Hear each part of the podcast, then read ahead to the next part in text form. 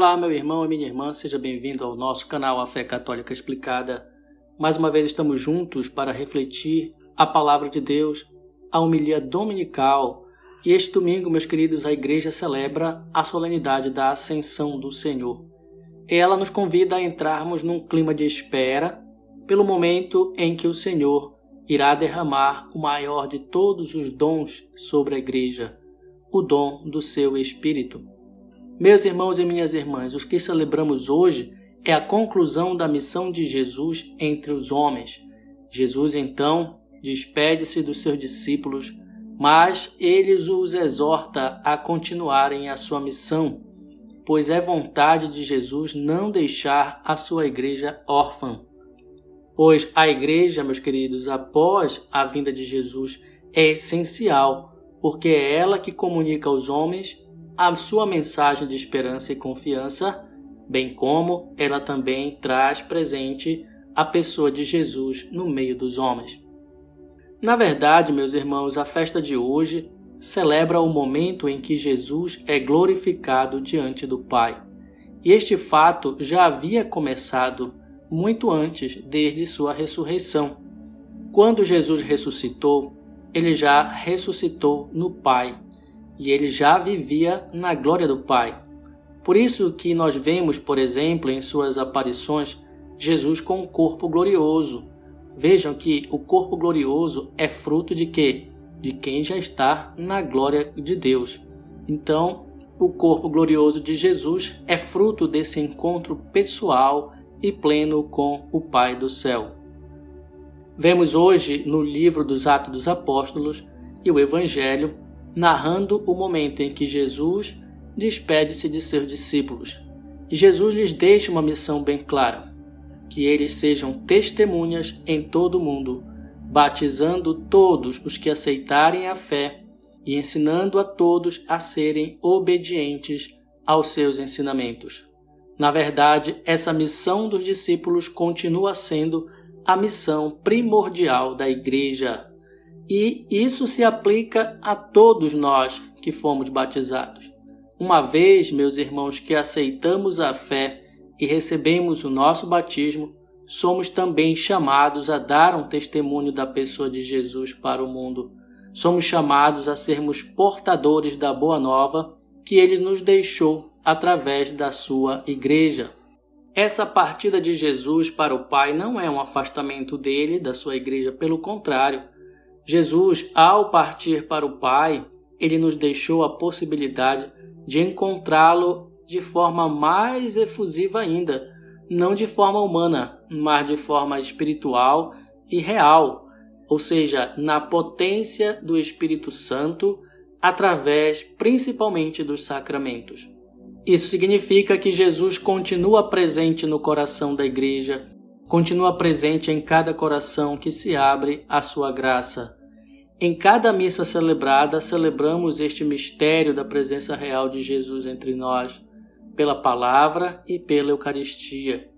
Como diz São Paulo, Jesus continua sendo a cabeça da igreja e nós o seu corpo. Jesus continua conduzindo a igreja, sustentando-a, exortando-a a continuar sua missão entre os homens, para que os homens cheguem a um verdadeiro encontro com o Pai. Meus irmãos e irmãs, do mistério que celebramos hoje temos duas certezas. A primeira, que há um Senhor no céu conduzindo nossos passos de filhos da Igreja. Esse Senhor continua a nos ensinar seu mandamento do amor e da misericórdia, para que não fiquemos condenados, aprisionados pelo pecado ele está sentado à direita do Pai, significando que tem os mesmos poderes do Pai, bem acima de toda autoridade, poder, potência, soberania ou qualquer outro título que se possa mencionar neste mundo ou no mundo futuro. Portanto, meus irmãos, para nós que temos fé, não há o que temer. Jesus é o Senhor que conduz a nossa história a história pessoal de cada um de nós e a história da Igreja.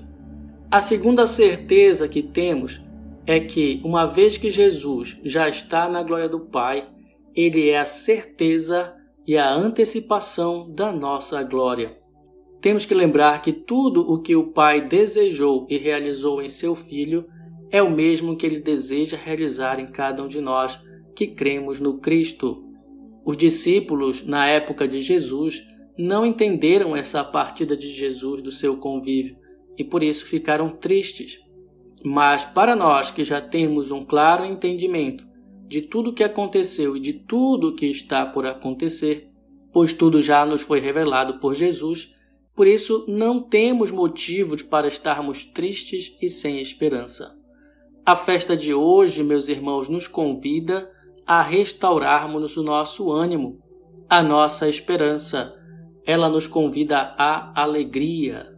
Que alegria é essa? A alegria de quem tem um coração cheio de Jesus, um coração um coração que é obediente a Jesus porque o ama acima de tudo. É esse coração confiante que precisamos ter. Para isso, meus irmãos, para termos essa confiança toda, é preciso que entremos sempre mais em comunicação amorosa com Jesus, pois só quem experimenta esse amor redentor que ele nos traz é capaz de retribuir tamanho amor. Só quem experimenta esse amor dá um verdadeiro testemunho de Jesus ao mundo.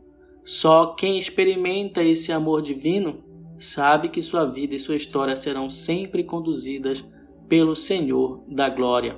Por isso, meu irmão, minha irmã que me ouve, se você já vive pela fé e na fidelidade aos ensinamentos do Senhor Jesus, com certeza também já vive a alegria de experimentar neste mundo a glorificação que é reservada aos filhos de Deus.